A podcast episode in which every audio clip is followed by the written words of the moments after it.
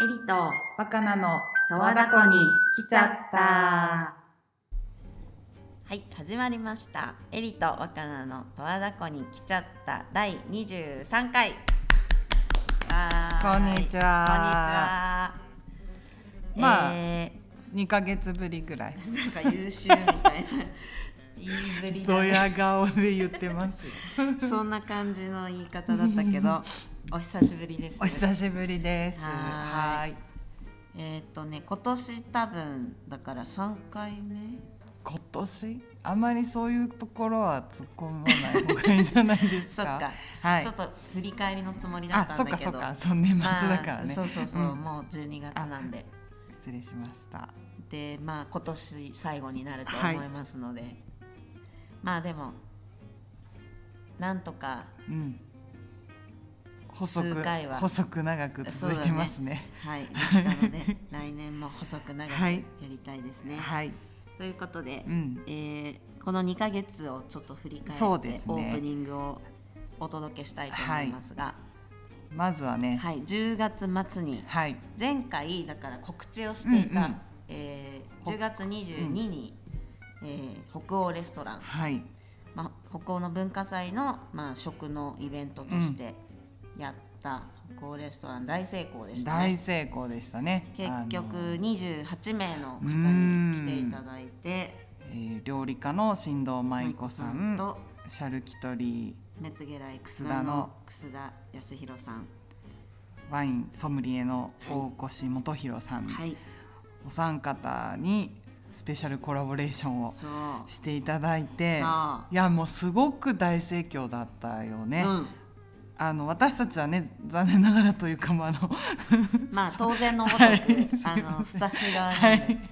あの食べられませんでしたけど。でもなんか間近でさああいうプロの人たちの仕事を見てすごく勉強になったなと思ってここでこの感動が生まれてるんだっていう、うん。でこう客席はさ、うん。もう歓喜。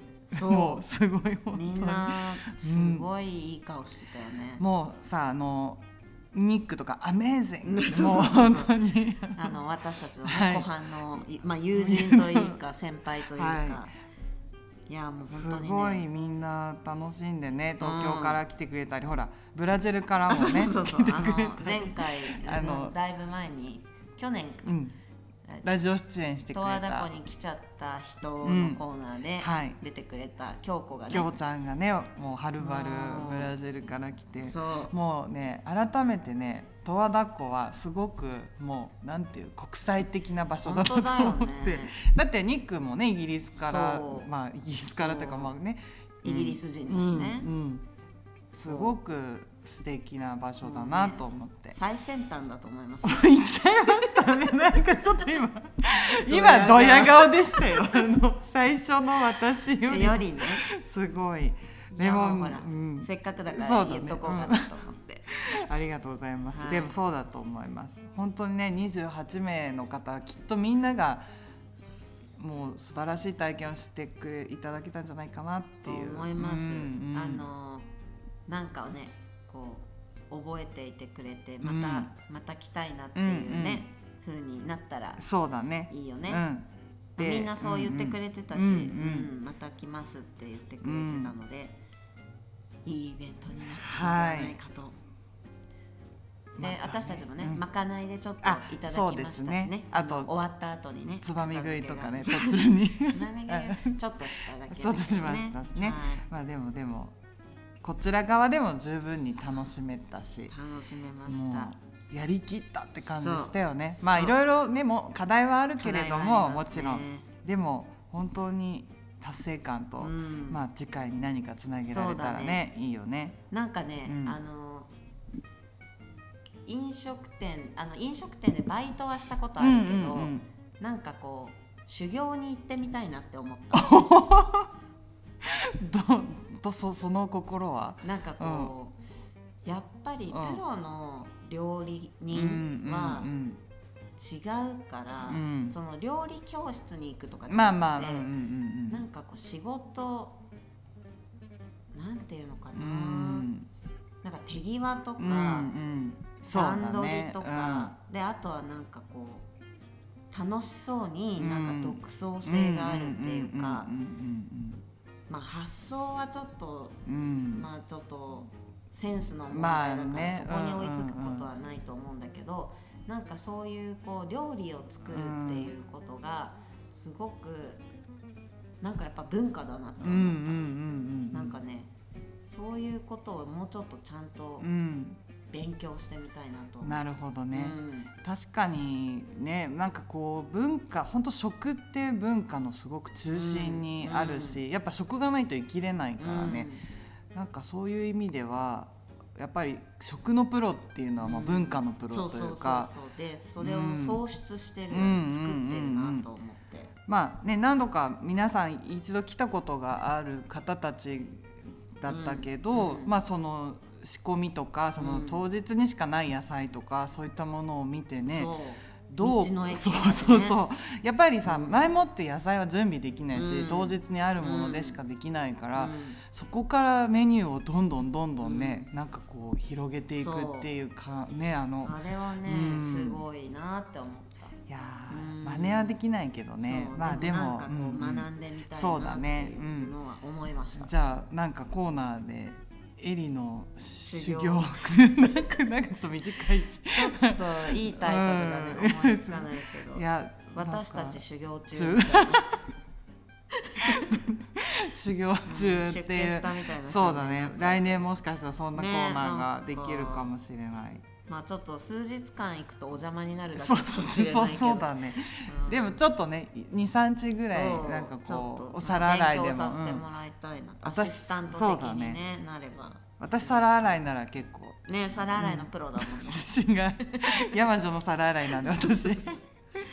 赤ちゃんはねもううん。食べながらでも。そう洗いますから、うん。はい大丈夫ですよ。上手。あの何かご用命があればはい。いつでもご連絡くだ皿洗いのさいプロね。はいとといいう感じでね。でまあ10末来てちょっと落ち着いたよねそれで。そうそうそう、んん。それででもなんかもう疲れがどっと出た。ああそうでね私流行り病にかかりうん。まして、お疲れ様でございました、あないちょっと意外と長引いたね、うん。なんかうんうん本調子に戻るには、うん、でさその流れでさ親知らずもさちょっとね長引いたね大それで。うん。それで、えっと11月のうん。14日に、うんまあ、ちょっとうちはなんだけど、うんうん。この十和田湖の仲間たちの、えーまあお疲れ様会みたいなそうだね。うんうんうん。あのグリーンシーズンがね、うん。終了したんで、うん。キャンプ場のメンバーとか、サウナのメンバーと、あのまた今村さんをはい。石巻から呼んで、呼びつけて。本もうね何ですかここは、当だよね。もうここが北欧レストランなんですね。本当だよ。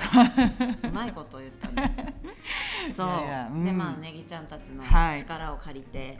もうプライベートでやっねたんだけど、私は参加できず。残念2階でねあのちょっとギリギリ隔離期間がうん。最終日ぐらいだったんで、やめた方がいい大事をです取って。ねってことで、はい。まああの私は2階に1人。か完全隔離でしたね。もうね気配がなかった。静かだった。すごい静かに、うん。あの食べられるものをいただいてました。よかったです。食べていたなら。みんなのね楽しそうな声をうん下で聞きながらね、いや楽しそまあ。まあうでいいなと思いながら。すいません。楽しませていただきました。までもた本当にあれも美味しかったしね。えっとサンマのご飯？あーサンマの最後のね。うん、おかわりしましたやっぱり。私もなんかすごい山盛うんりくれたよ、うんうんうんペロッと食べちゃった。おかわりも。隔離期間中隔離期間中ですがいや美味しい時間をまたね。ここで過ごやっぱさせてい秋ただきはねまして、もう食材がいっぱいあって、もう最後の最後って感じだったよそうだね。きのこもね、うん。いろいろね。ということで、はい。私たちの秋はそんな感じで過ぎ去りまして、そしてもう十和田湖にはもう雪化粧がはい。今日はね降ってないけど、うん。積もってますね。ね今年はさ、うん。降るのはちょっと遅かったけどそうそうそ積もる根雪になるのが早かったよね。うなんか、うん。降ったと思ったら降り続いて、ね結積構もったね、うんずんずん積もって。で、うん。今ちょっとまたちょっとまた溶けて。お休み中でうんうんうん。私たちので今週また降るんだよね、そう。結構ね。大雪っぽいんで、はい。ということでもう冬の十和田湖に入りました、私たちの冬が始まるよ ということで、はいちょっとオープニング長くなりましたが、ね。そんな感じで、はい。えーことこ、えー今年最後のはい。エリと若菜の十和田湖に来ちゃったはいラジオをおお届けいたします。はい。よろしくおお願いしお願いします。ます。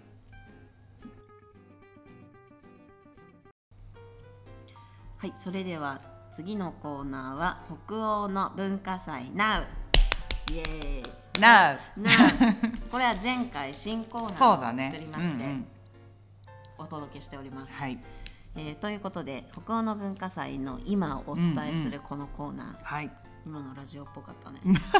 ラジオなんですよ。ちょラジオ DJ っぽかった。そうね。ディスクジョッキーっぽかったでしょ、ディスクジョッキー、はい。よろしくお願いします。えーっとですね。今回10 Now なは。月のうん29日の土曜日、うん最後の週の土曜日から、島袋道弘さんの秋の作品を公開しました、わあ。わあ、そして、うん、えータイトルは「沖縄の土と十和田湖の土のハネムーン」とうんうん言います。うんということでまあ何かなんとなく想像つくちょっとまあ携帯は想像つかなくても、うんまあ土と土がうん、うん、ハネムーねンしてる。ハネムーンしてるっていうね。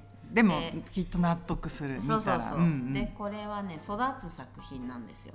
はいはい。やっぱ土に関連して。何が育つかはあれなんですけど。まあちょっと私もね見てるんであんまりこうネタバレは、ね。はいしないようにしようとは思いますけど、まあでもなんかさ写真はね出てるねねインスタにね。言っちゃった。うん。そうでもなんかさあ、まあ、ハネムーンって確かにハネムーンなんだけどでもさ育つっていうところでやっぱハネムーンって結婚のうんしたらするものでしょ、みん。ながでそのさやっぱ結婚生活ってそこからスタートで、うん。なんか育つってハネムーンとなんかあの作品を考えると結構リンクするっていうかあんまりそういうふうに見なかったんだけど、うんうんうん。今なんかかハネムーンと育つっていうワードで、うん。あでもなんかすごくつながったつなと思って。うんうんうん。うんうんそうだね。まあそこまで本人がどう考えてるかわからないけれどもそういう若ちゃんの受け取り方はそうだね。そう。で、うん。えっとまあこの作品は、うん。あの冬の、えー来年2月26日の日曜日までがうん。文化祭の会期で、うん。そこまでまあ見れるので、うん。まあどうなるかというところなんですけど、あのこれは育つっていう意味とあとまああきちゃんの作品よりも季節感も一緒にもしかしたら体感ができるかもしれないと思った。そうだねそうだね。んであの、うん。外の世界がやっぱこううん。ね、景色が移り変わるから、そこの対比うんがね、うんうん面白いかまたちょっと違うね、うんうんうん。作品になってよかったな。そうですね。うん。同じさ、うん。あの廃屋ののね。ね建物なんだけど場所でうん。全然ねこう使い方とかで変わるから、うんうんうん。それもちょっと見どころとそうだね、ん。あとだから島福さんとしてはその展示してる部屋のインスピレーションも結構多分に受けていて。ああそうだね。そうそう、んん。だからそこもあのどういうことなのかを、まあ来ていただくと分かるんだけど、そういうのも知っている人にとっては、ああなるほどっていうこうなんか腑に落ちるとことかもあるかなと思うので、うんまだご覧になってない方はぜひはい、あの、まあ、事前予約制なのでご連絡いただければ、はい、山樹のホームページ。えー、と北欧の文化祭の、DM えー、とコンタクトフォームであはい。もうあの時間指定とかあ日時指定ができるようになっているのではい。ご連絡ください。あの冬も私たちいますので、おります。はい、ぜひご案内したいと思います、で、えー、と告知ですね。はい。えー来年、うん。年明けうん。1月1415の土日に、はい。えー今回お二人うん。アーティスト揃って、はい。えー中山明子さんのパフォーマンスと、うん島袋道弘さんのギャラリートークを開催しまうんうんうん。す。すごい。はい。これはお二人揃ってるところに一般の方も来れるってことですね。でしかもあのうん。無料なので、わお。でまああの、まあ本当はね、うん。ちょっとまあ心ばかりでもうん。お金をいただけるとありがたいかななんて思ってたけど、なんか島吹さんといろいろお話ししてて、うん。やっぱりこう冬ここ来るの大変だから、うん。ちょっとわざわざ来てもらうのにうん。お金くださいっていうのもんなんかなって言そっ、ってか。もうこれは、あのはるばる来てくれた人にはもう無料で公開したいとなるほど。いうことで無料になっております。太っ腹。はい。うん。で、えっと中山さんもうん。今回その1月の、えー第2週滞在して、うん。この1415に向けて、えー制作をして、はい。えー島吹さんも同じ期間滞在して、うん。冬の作品を作っていただきます。で、えっと、中山さんのパフォーマンスはその冬の作品のパフォーマンスということになって、まあ、前回、えー7月に、うん。えっとまあ、パフォーマンスをやったんだけど、あれは夏季作品、夏の作品のパフォーマンスということで、まあ、本当どういうことにうなるのかなっていう。んあれはもう一切合切だってなくなっちゃうわけでしょ。えっとまあ、映像の作品があるから、うんうんまあ、あれは公開しようと思えば公開できるんだけど、まあ、まずはちょっと同じ会場でうん。違うものになる、うん。様変わりすると。全然想像がつきません、なんかでもねうん、構想がいろいろムクムク湧いていますおって言っていたので。でも1月っていうか冬の景色をまだ中山さん見てないから結構ね、まあ、来ていろいろ変わることもあると思うし、本当ねなんかスノーブーツとか買ってねすごい準備してくれて。めっちゃ寒さに怯えてたた、よそうそうねそう。生きていけるんでしょうかって言ってたから、うんまあ、全然大丈夫なんだけどそうそうそう。いやすごいね楽しみにしてくれてたんで。ね。でもやっぱさ冬だとさ行ける範囲が広がるからね。あそうだね、うん。普段歩けないとこも歩けたりね、うん。うん。雪道をねそうスノーするからね。うん。本当に、で視界も広がるもうんね、ん、うん。葉っぱがねちょっと取れちゃうから奥までね広がったりとか、うんうんうんまた本当に冬には冬ねの、景色が、ん。最高だよね。で冬ならクマもいないしね。うん、えいないよね。冬眠してるはずだけどね。ね。え出てくるかな？なんかそういう可能性もあるってのびちゃんが言ってた、じゃあ気をつけうん。ないと、冬眠しそびれたクマもいるそう。じゃあ気をつけまし気をょうつけましょう。ということで。はい。はい。それはいつ応募開始なんですか？えっとね、うん。今週中にあの告知をしますので、なあ何名？まあでも場所はそこ？現地、えっとそうパフォーマンスはやっぱ現地だから、うんうん。まあ入れて25名ぐらいまでかなと思うけど、う。んうんうんえっと、ギャラリートークは一回山樹に戻ってやろうかなと思っているので、まあそうですね。20名からうん。30名までが限度かな。これって島吹さんのギャラリートークで2人のなんかこ掛け合い、うんあみたいな。こまあギャラリートークにちょっと中山さんも後半加わってもらってもいいかなと思っています。う楽しみ。はい、ということで北欧の文化祭 NOW で Now 最新情報をお冬の届けしました。北欧の文化祭にぜひ。ぜひはい。そうそれで、うんうんうん。あのまあちょっとうん。軽く、後でも話すからあれなんだけど、うんうんうん。まああの予約制にしてるので、うん。あの他の芸術祭のようにすごいたくさん人がね、うん。来ているわけじゃないんだけど、今まで来てくれた人多分うん。100人ちょいはね、お見てくれていてーすごい、まあそのマルシェのお客さんとかも含めね、であのいろいろお声をいただいてるんだけど、うん。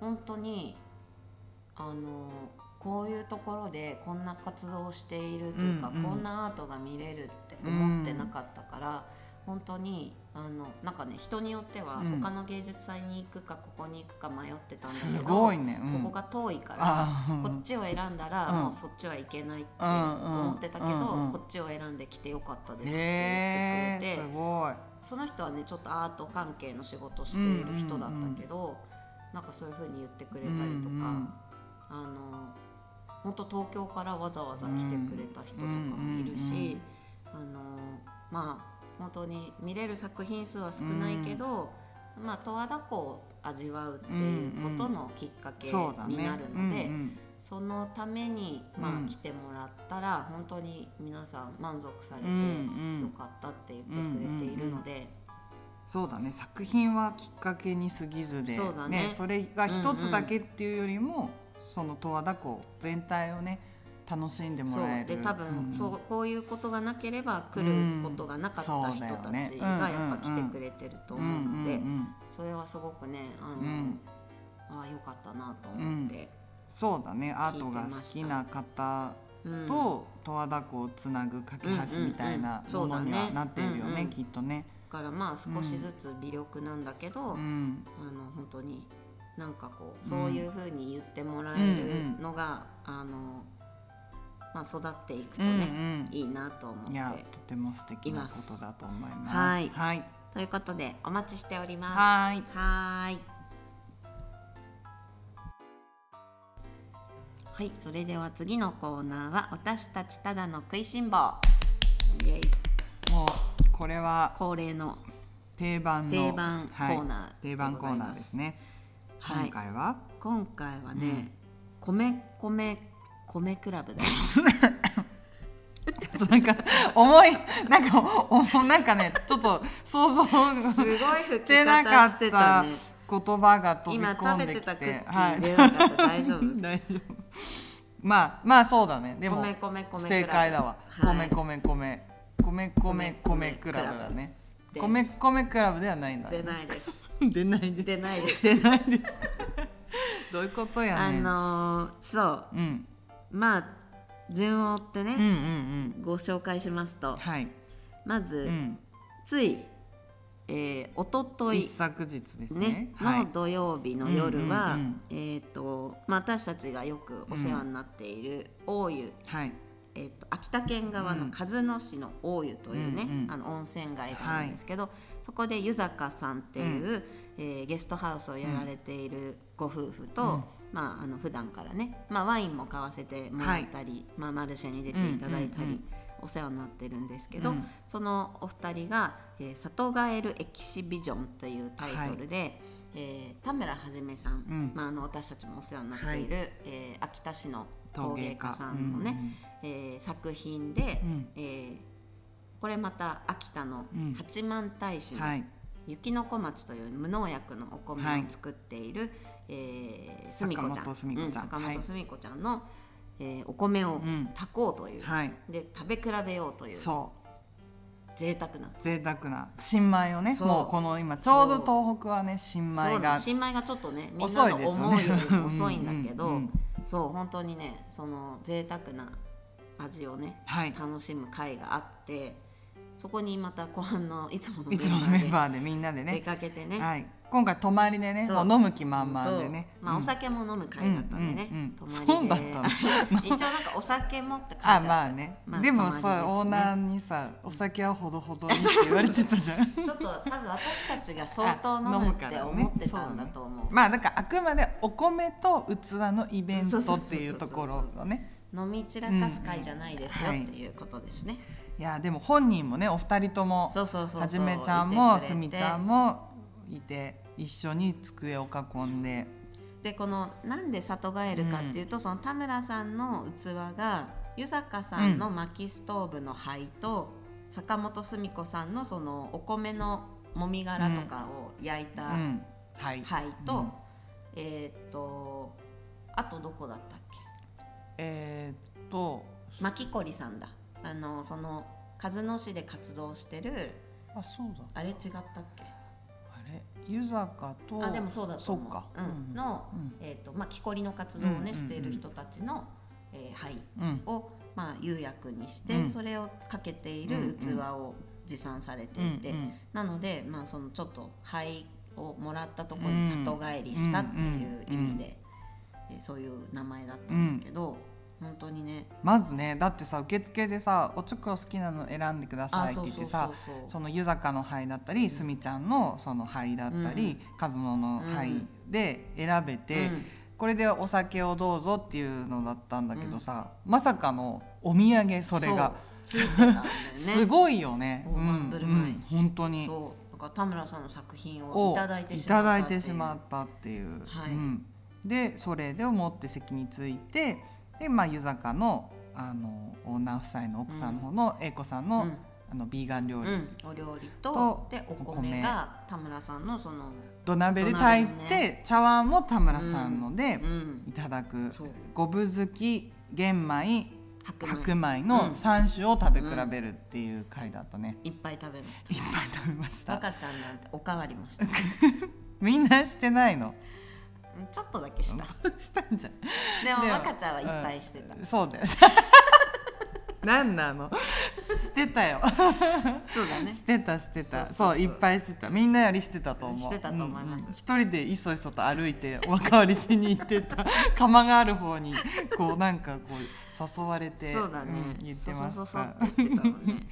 いやでもねもちもちしてて美美味味しかったいやなんかさ普段はさ、まあ私たちほら玄米食べないしあのほとんどね。ほとんど白米が好きっていうタイプだけど、まあ、その白米を食べよう食べたくて玄米を、まあ、代わりにするとかじゃなくて玄米単体単体として捉えればやっぱその味わい深いというかね、うんやっぱり全然あとやっぱなんか玄米ってさ、うん。そのちょっとプチプチ感というか、うんうんね。食感がねうん。やっぱり全然なんか違ううん。味とうん。食べ物っていうか、うんなんか食感がね、うん。するなと思って。いや美味しかったうん。新米、最高でしたね、はいでもうみんなで美味しいお酒うもんいただいて、米に米を合わせてね、うんうん米をつまみに日本酒を飲んでたね。なんかさやっぱ土鍋で炊いて香ばしさがあるから、うんうんうん。なんかそのつまみにもなるよね。あそうだね。あとなんか玄米はやっぱよりつまみ感が。あそうだねそうだね。んん。食感があるからね。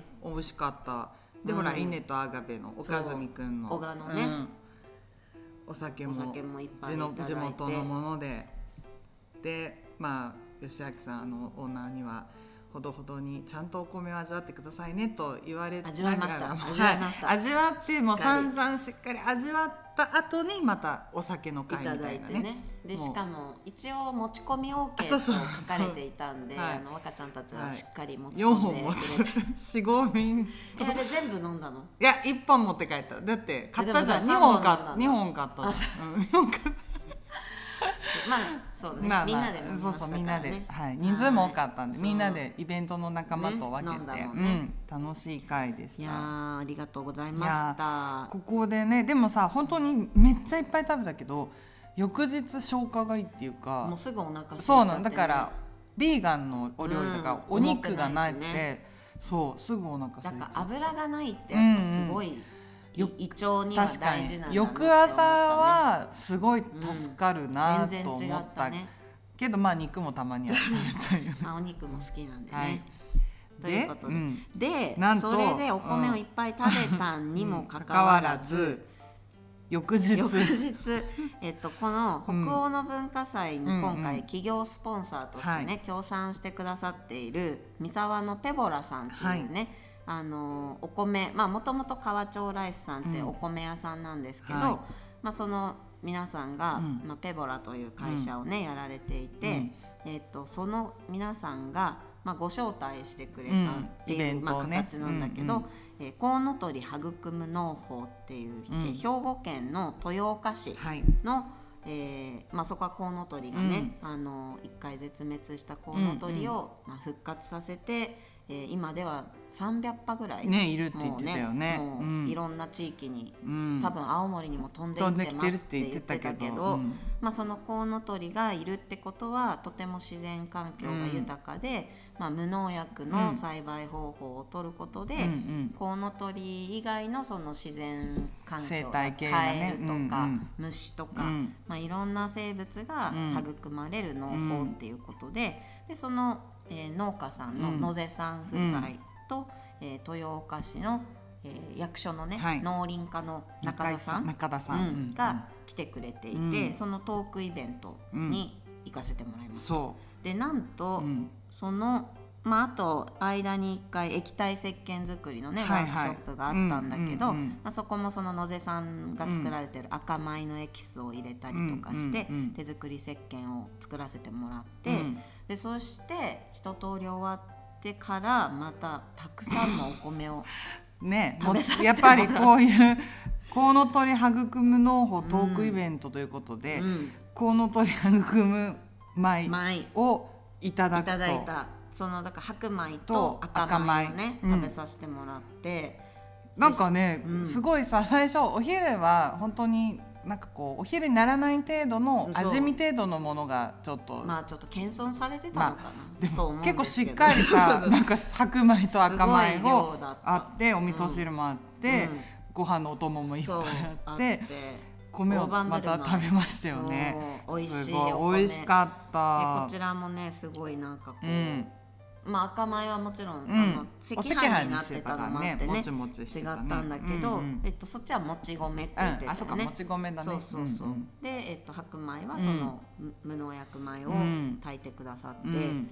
本当に美味しかったね。美味しかった。なんだろうね。なんか粒はふすみちゃんのお米よりふた大きいかなと思って、なんかすだからもうちょっと粘り気っていうよりもなんかさ、まあ割とでもさっぱりしてたような印象だったね。でもさなんかそのほら私たちがそんな好まないさっぱりしたうんうんうんうん米とかあるじゃん,、あるね。あの銘柄もね。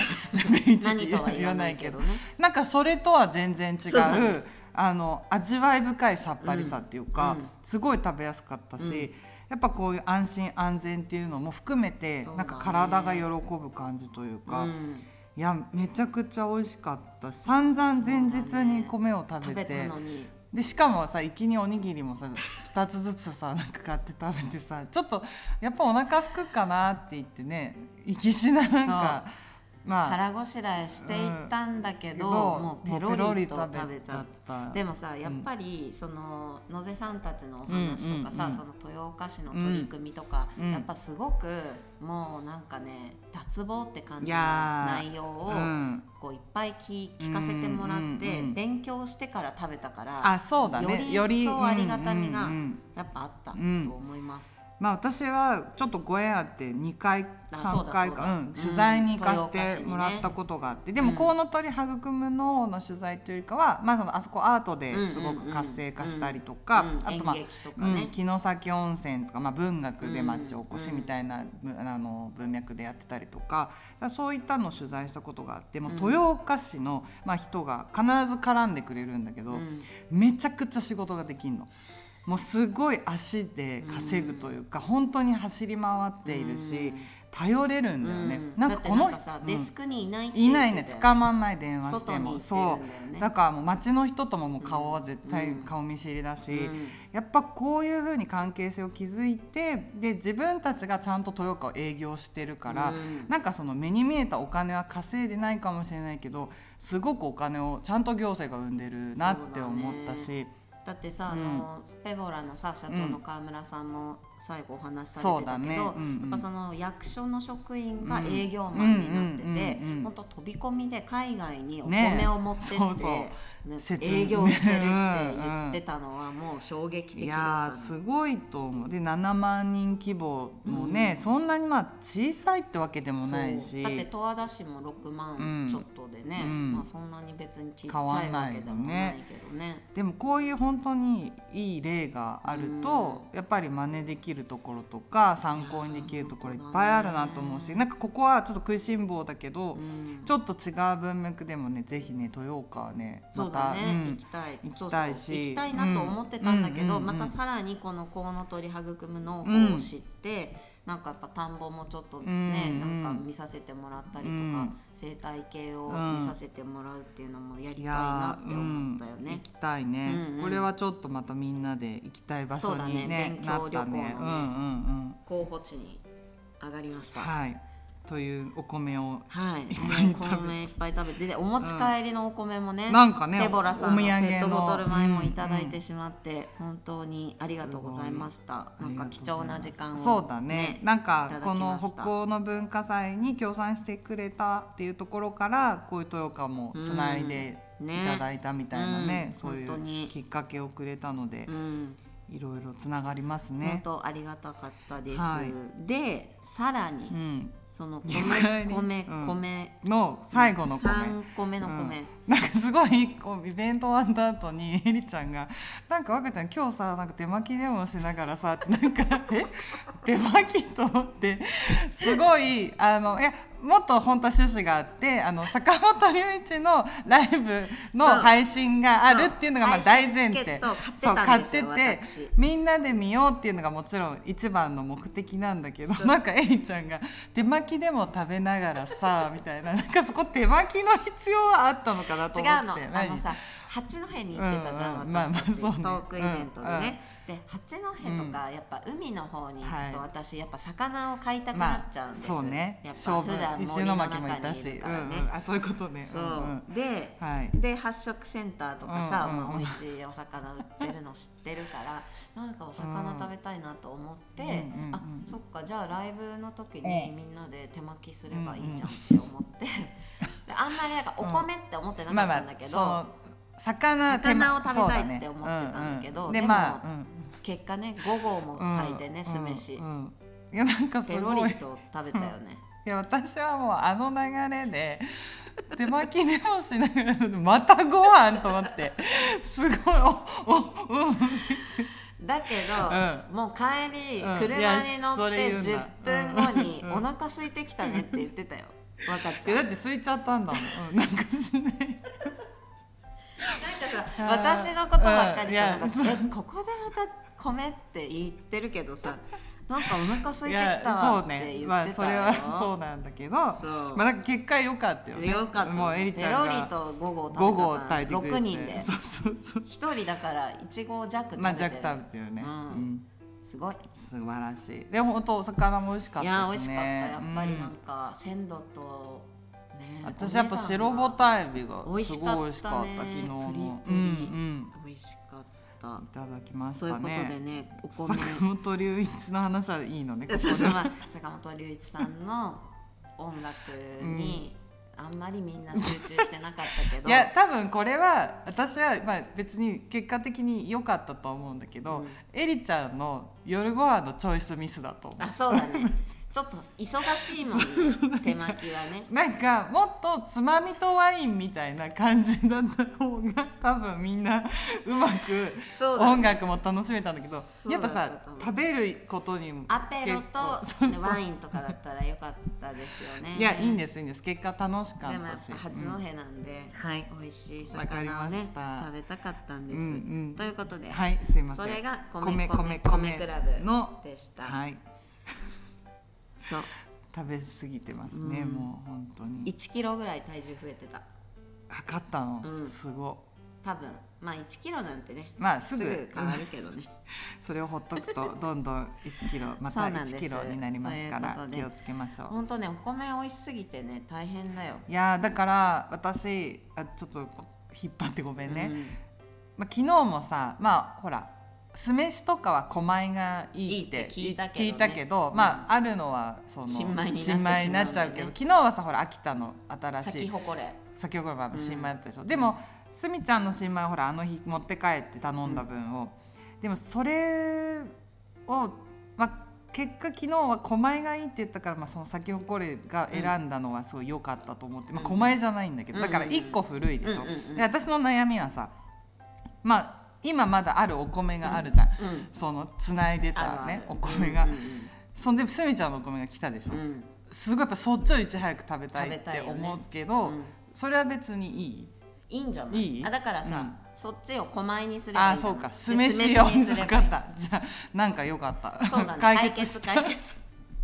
悩みま解決。せんありがとうござい米ます。に対するねありがとうございます、ね。じゃあもうすぐすみちゃんのそれでいいと新米思います。にはいいたします、はい。ありがとうございます。そうあの皆さん耳寄り情報は、はい。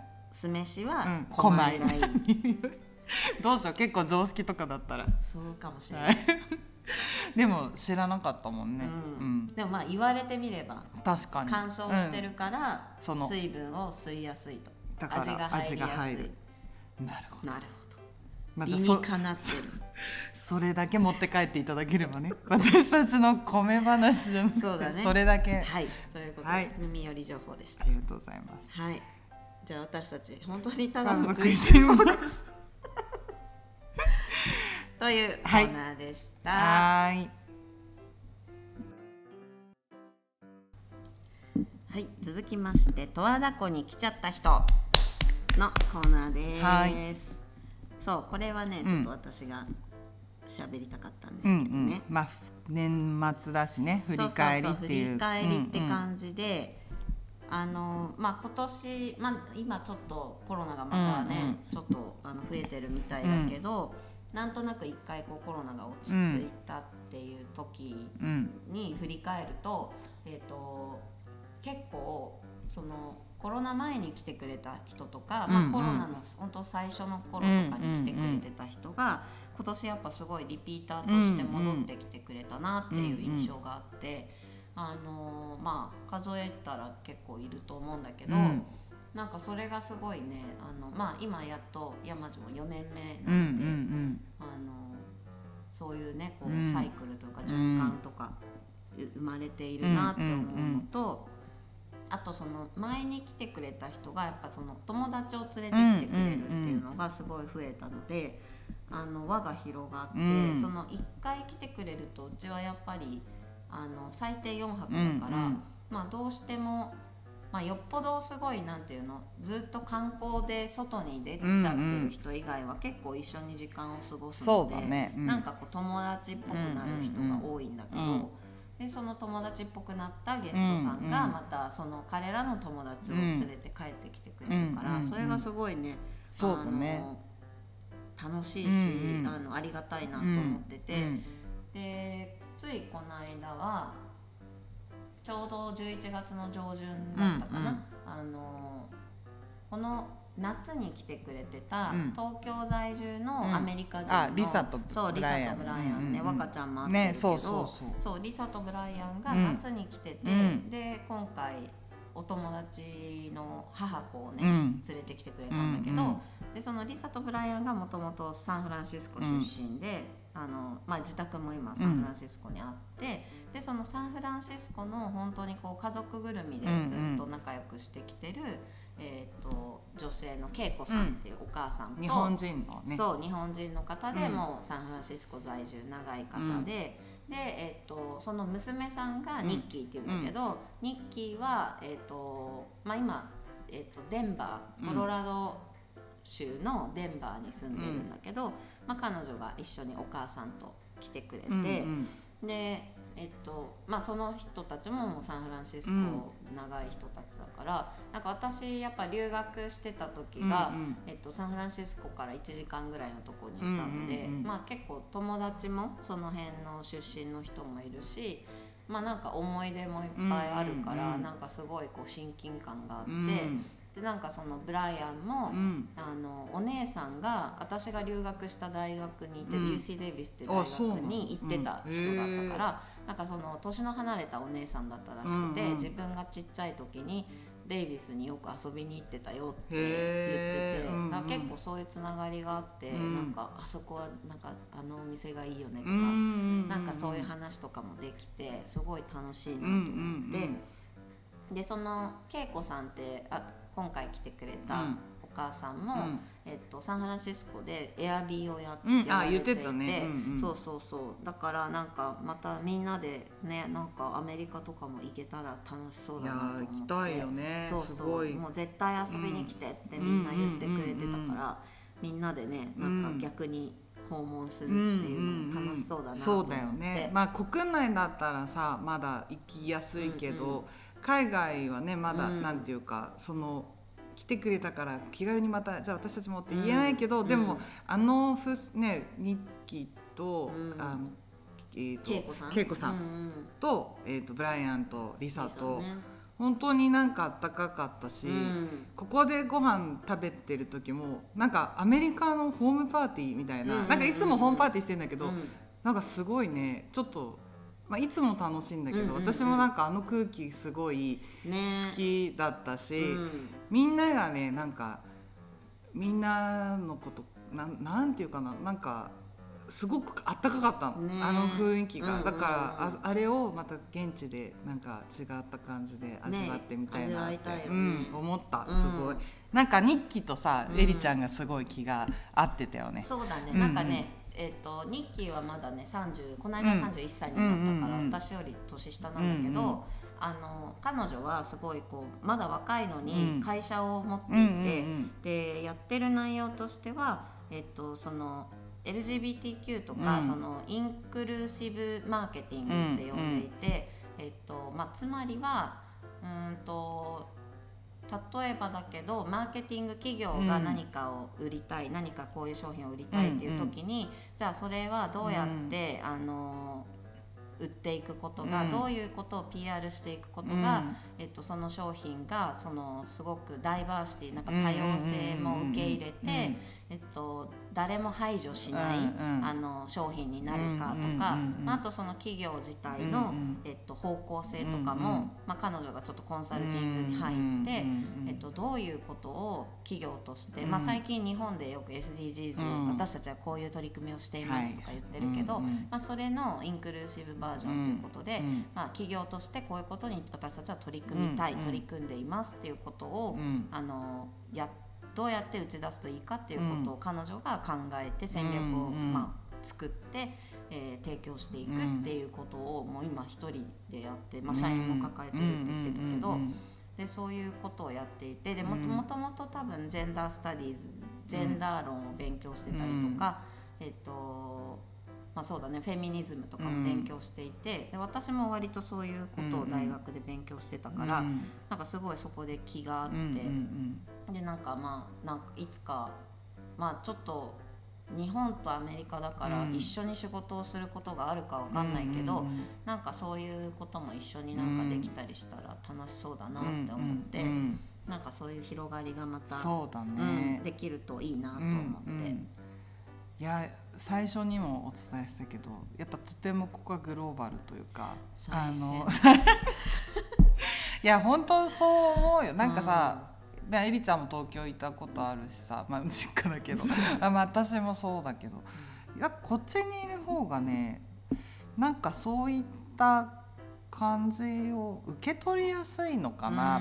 そのまあ情報が多くはないけど、うんうんうん、一つなんかこうやっぱ濃いものが来たりすると。そう、ね,、そうそう受け取り方がなんか東京にいる時と全然違うなっていう、ね、まあ、自分の意識かもしれないけど。うんうんうん。あとさ東京とかだとさ、うん、まあもうコロナの時はみんなやってないと思うんだけど、うんうん、なんかちょっとこう知らない人と会う時に、うん、なんかこうなんていうのかなちょっと異業種交流会みたいになっちゃう時とかあるじゃん。でなんかこう必死に名刺交換とかして、うん、なんかこう話さなきゃとか、うん、なんか人脈作らなきゃみたいなこととかにあなりがちなんだけど、はい、そういうのが別にここはない。ないよね。で、まあ、ないんだけど、うんうん、来てくれる人との関係性はもうそれの何十倍も深くなるから、うんうん、なんかそのつながりがより、まあ、強くなるし、うんうん、深くなるし、うんうん、その人のことをもっと知ることができるなっていうのは、うんうん、なんかこの山中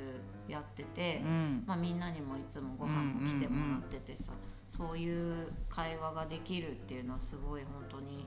恵まれてるなと思って、うん、いやそう思う、うん、なんか私前もちょっとラジオで言ったか分かんないけどやっぱ仕事で初めましてみたいな名刺交換から始まるよりも、うん、なんかその時って多分2回目会った時も別に距離感なんか一緒っていうか、ちょっと会いましたよね。そうそうそう、ね、でもやっぱここで本当にただご飯を食べて話して、うん、それでその人のことを聞いてなんか仕事だけじゃない人となりとか、うんうんうん、まあ、まあなんなら仕事の話しない場合もあるしそ、ねうん、それを別に強制するわけじゃないしさ、うんうんうん、なんか自然な会話で次会った時もなんかもっと近い距離で入れるっていうか、ねうんうんうん、やっぱすごいね、うん、山中の力じゃない？ありがとうございます。うんうんうん、ということでね、あのまあ来年5年目になるわけだけれども。すいませんなんかいやいやいや。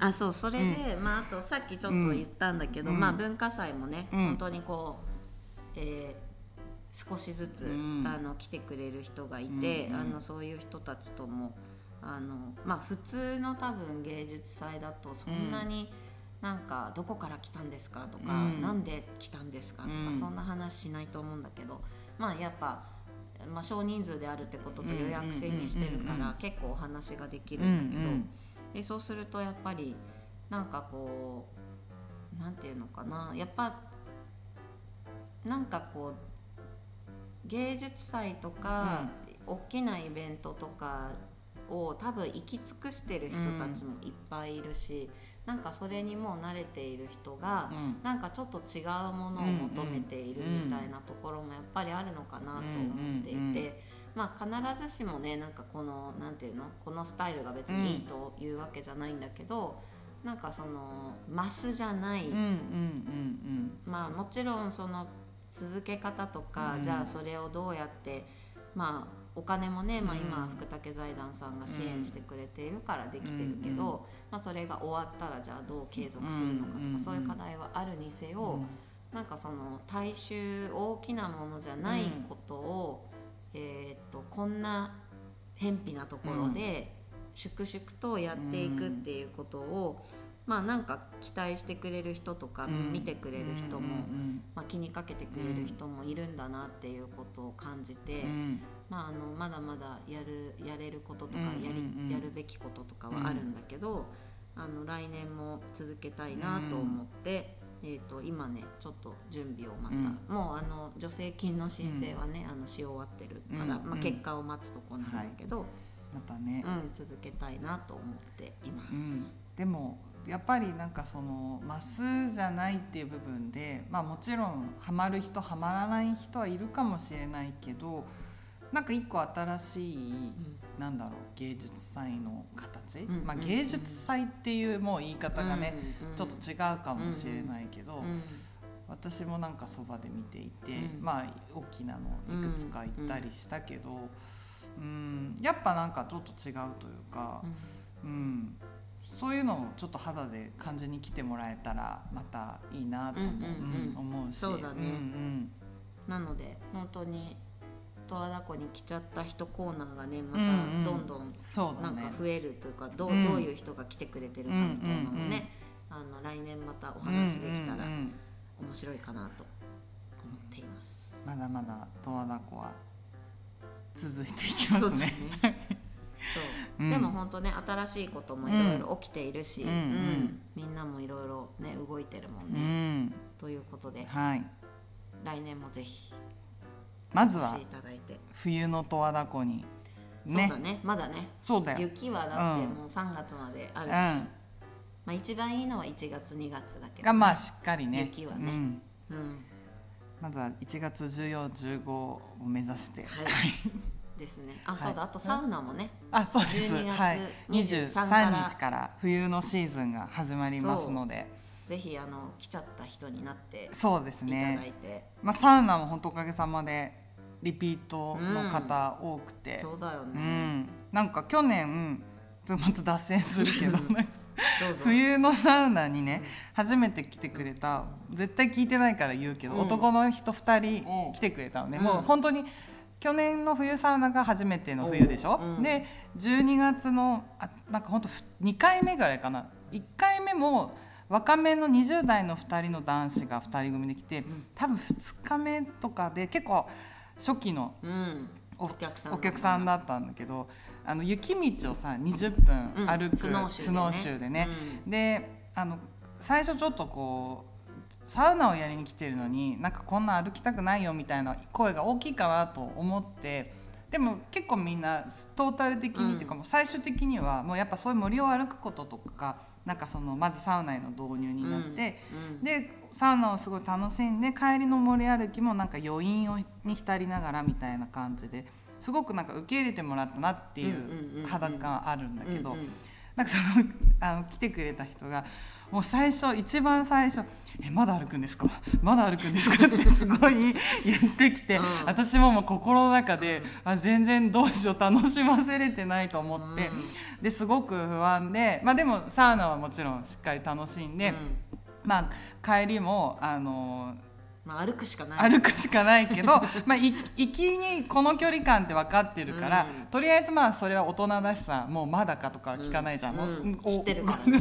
で まあすごくあのでその後にあのランプの宿、えっとうんうん青鬼温泉に行くから、うん。まあこの時間までにどうしても虹の湖の道の駅に行きたいんですっていうので、なんか印象はすごいあって、でまあそのまだですか？みたいなので結構に印象あったら夏にほらサウナのイベントを歌るやったでしょ、うんうんうん。うんその2人が来てくれたの、うん。で「あこんにちは」って言ってうん「あああの冬はどうもありがとうございます」って。でその時は3人でなんか1人増やして3人で来てくれて、うんうん。で先月頭ぐらいかな冬のサウナの予約を取り始めた時に、あのまなんかその人がまた予約をしてくれて、でも正直さ名前だけじゃもう申し訳ないけど、ピンとこないんだけど、なんかご要望とかメメなんか備考欄みたいなので。こんにちはなんか前回もお世話になった何々ですって、うん、あの青鬼温泉に行こうとしてた2人組です、夏は3人で行きました。今回は4人でって言って、うん、なんかまさにさ増えて増えててしかもあんだけなんかまだですかまだですかって言われて、ちょっと楽しませれたか不安だったけどまたその季節を変えて夏にも来てくれたし、また同じ冬にも人を連れてきてくれるっていうのが、それは証明してるでも本当に「まだですか?」ってすごい言われたから、私もああのなんかもっと楽しませる技術が、話術。話術が 技術とかそう話術がちょっとまだまだかなと思ったけど なんか来てくれたからちょっとほっとしたっていう、えー、ちょっとリピートの流れの話いやでも本当そういうのがさ、うんうん、あのなんていうのかな。もちろん私たちも嬉しいけどさ、うん。うんうんその方もさ、うん、きっと嬉しいよね、その、うんうん、自分の友達をこう本当最高だから、うんうん、一緒に行こうよって言える場所があるってすごくよくない？ありがたいよなんかちょっと上からいやいやでも感じだけど、うんう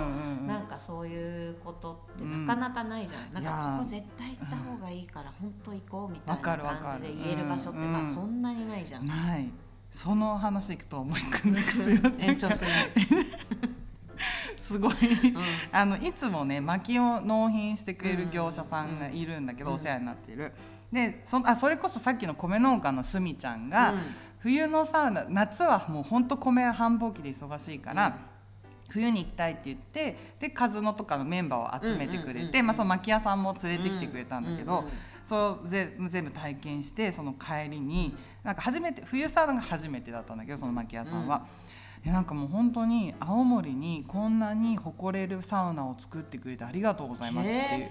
なんかもう涙出ちゃう、ね、いやな泣かなかったけど でも本当にそうすごいことだなと思って、まあ、別に私が作ったわけじゃないけどなんかみんなそうやって来てくれる人地元の人がなんかそうやってなんだろうやっぱサウナっていうと東京とかにもまあ有名なところあったりいろんな地域もあるけどなんか本当に自分が心からいいと思って友達にも自慢したいようなサウナだって言ってくれたことがすごい嬉しくってでそのもう牧屋さんはその後夏とかも何回も来てくれてリピーターさんだ。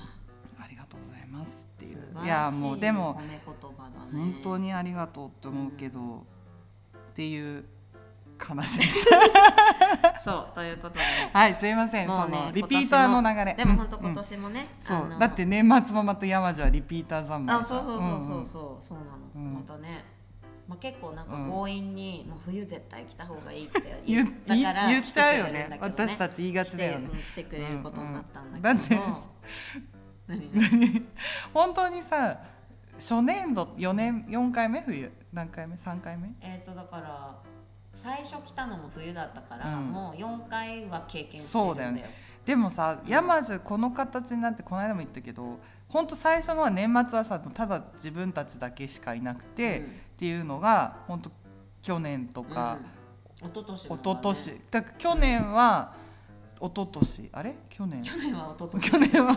去年もなんか宿泊者もいて。いたいたいた。一昨年。一昨年はだって若ちゃんの後輩来てたでしょ？そう。あれ？それが去年だっけ？いや一昨年だよ。だよね、うん、あの編集のね、うん、後輩と営業の後輩が、ね、そうそうそうそうそう、うん、で、またね今年も。今年は私のリピーターのあの、友達の男の子と、まあ、留学時代の友達の男の子と、えっとまあ、前職でお世話になったとか、一緒にお仕事をしていた福島に住んでる、まあ、友人女性。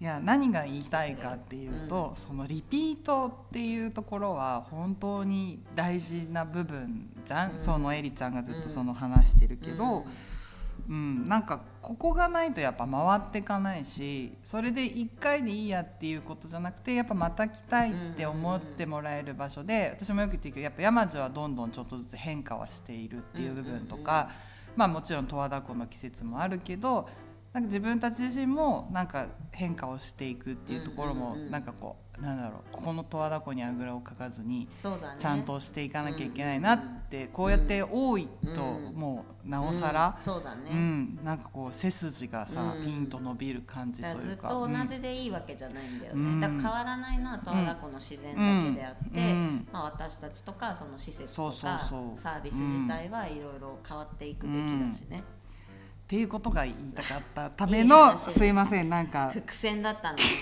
今 日多分最後私結構それぞれのコーナーで 引っ張りまくってます引っ張りましたね。はい。でも大丈夫。もう今年最後なんでちょっと長いですけど。長いですけどのまあ年末特大号なんか掃除でもしながらねね。かけてもらったら確かに。いいんじゃないかなと。掃除がいい。掃除がいいよね。掃除にぴったりのありがラジオとうございだと思いまます。すはい。はい。ということで。じゃあ十和田湖えーに来ち十和田湖に来ちゃった人はい。コーナーでしたはいそれでは最後のエンディングのコーナーです。今年最後のエンディングですね。これはでもまたいつも通りの恒例のもらい物もうなんかね本当にいつももらいすぎてて、そうなん今言っててもさ、あの同じものもらってそうだね。英子さん、カツオさんからはい。大鰐温泉もやしとね、ネギ太長い太いネギ10本ぐらい。だってあれね売り物って言ってたよ。あそうなの？あのそのお姉さんが作ってるうん。売り物の野菜が結構大量にできちゃって、もうあげるいや太かった。立派だもん、うんうん。もう鍋にさ入れたらもうとろとろの立派なたまに違うの、たまにさネギもらうことあるけどさ、全然違うよね。それ言う？いやそれそうそうそう別にそれがスタンダードでそ,、の細いなんか長ネギなんだけどもう今回もあったの超太かったもんね、うん、もう立派、のスーパーで買ったらすごい高い、いいね。ありがとうございます。いただいちゃいました。はい、新聞紙に来るんでね、あとねうん、渋柿をあ。まあ、あの友人のなおちゃん、はい。優作さんにもらったんだ庭でけど採れたやつね。庭の干しが、あまあうん。干し柿じゃない渋渋柿。柿を、うん。で私うはん。頑張って剥いて干しました、腱鞘炎にね。なりそうになりながら、うん。で若ちゃんはどうしたんでしたっけ？英子さんが剥いてくれたのを干した。しかも、うん。紐までもらったんでしょそうそうそう。これにかけなさいってあの紐までもらってもう全部。あじゃあ一応引っ掛けるとこ引っまで掛けるのはやったうん私がよかった。はい。引っ掛けるのはね。お互いいい干し柿ができるかそうどうか、だね。ちょっとまだ。でもねだいぶ私しぼんだよ。あのもう小さくなってやっぱ外だからかな。え中に干してんの？違う違うのほら風除室。あ風除室いはいい。やなんかほら動物が結構森が近くてそうだね来やすいからと思ってね風除室の1個玄関のそ外のうかそうか。今んとこねうちは何も来てないね。猫とか大丈夫。うんなんか下の方ちょっと大丈夫かなって思ったけど、うん。まあえだって英子さんは干し柿してたらうん。もう全部取られちゃったからもうえしたくないのって言ってたよ。じゃあうちはやっぱちょっと道路に面してるから、うんうん。あれなのかないやでもねいいいい感じ。いやすごいねなんか季節感あるよ。山女の玄関。ね今いいよね。でなんかなおちゃんが教えてくれたんだけど、このヘタの部分とうん。下の部分をこう指で挟んで、うん。もみもみってすると、うん。柔らかい干し柿になるらしい。へえそれはもみもみできるぐらいのな柔らかさになったら。うーん多分ね私はそろそろしていい感じそうなこれってちなみにさ出来上がりはさあの干し芋みたいにちょっとあの白いさあーあれうん粉吹くみたいな、うんあれぐらいんじゃなるのかな？うんうんうん。うんなんかちょっと初めてすぎて何にもわかんないけど。う,、もうさん。やる人いないんじゃない？まあそうだよ多分ね。あんまりいうないよね、ん。まあ渋柿をわざわざ食べようとも思わないよね、うん。甘い柿も出回っててさ、うんもうだってさ、うん。この辺走車で走ってるとうん。いっぱいなってる木あるけど、うんうんうん。あれは多分全部渋柿で、ね。うんうん。みんな放置してるっていう感じだよね、まあ、もったいないけどでもまあ少しずつ、うんうん。まあ、そんなに大量に食べられるものでもまあないからね、そうだね。おやつに1個とかだよね、やっぱり。でもすごい健康にいいんだってそうなんだやっぱ乾燥を干すからうん。いいのかね、じゃあちょっとはいまあ来月そんな早い？中旬ぐらいは多分いけるえ。ー、なんかちょっとねあと2週間ぐらいうちの本当にまだ姿変わってない。風にさらした方がいいじゃか。じゃあちょっと。ん風除室風覗いちゃってるそうだね。風除だから。じゃあ家にいる時は外に、あちょっとほねうん、外に出してにしようかな。そうだね、うん。確かに若ちゃんとか森だからね。そうかでもや,、人が来てうん、やってみる。じゃうんあ外に出してみます。ぜひ。はい。風が大事だと思いわます、かりました。風なのに風除湿。風除湿に。すいません。はい。はいもうね。まあ大きいところではこんな感はいじで、大きいところで、はい。大きい話でもない。でもったらいろいろもらい物はさこまごまあるけどっていうね。そうそう大きなもらいということで、物はい。皆さん今年もあんまり、えー、寂しい。あんまりうんお届けできませんでしたけれども、でも今日がなんか長そうです。そうだね。すごい2回分ぐらいかな、うんうん。もう編集する気ないもんね。ね。最近ほとんどノーカットでお届けしてるいいと思います、はい。だから大掃除の。そう。流して BGM としてね聞いてもらって。だらだらと。でも多分掃除機とかかけると聞こえないかもしじゃあれないけど、まあはたきとか拭き掃除の時にし。あ というのことで、はい。お願いしたいと思いますじゃあ皆様、ねえもうなんか2022年終わっちゃうんだね。今日はだから12月の12日ですね、まあ今日中にアップしたいと思います。あわかりました。よろしくお願いします、来年じゃあ2023年1月に撮れるでしょうか？撮りましょう。たいね。はい。はい。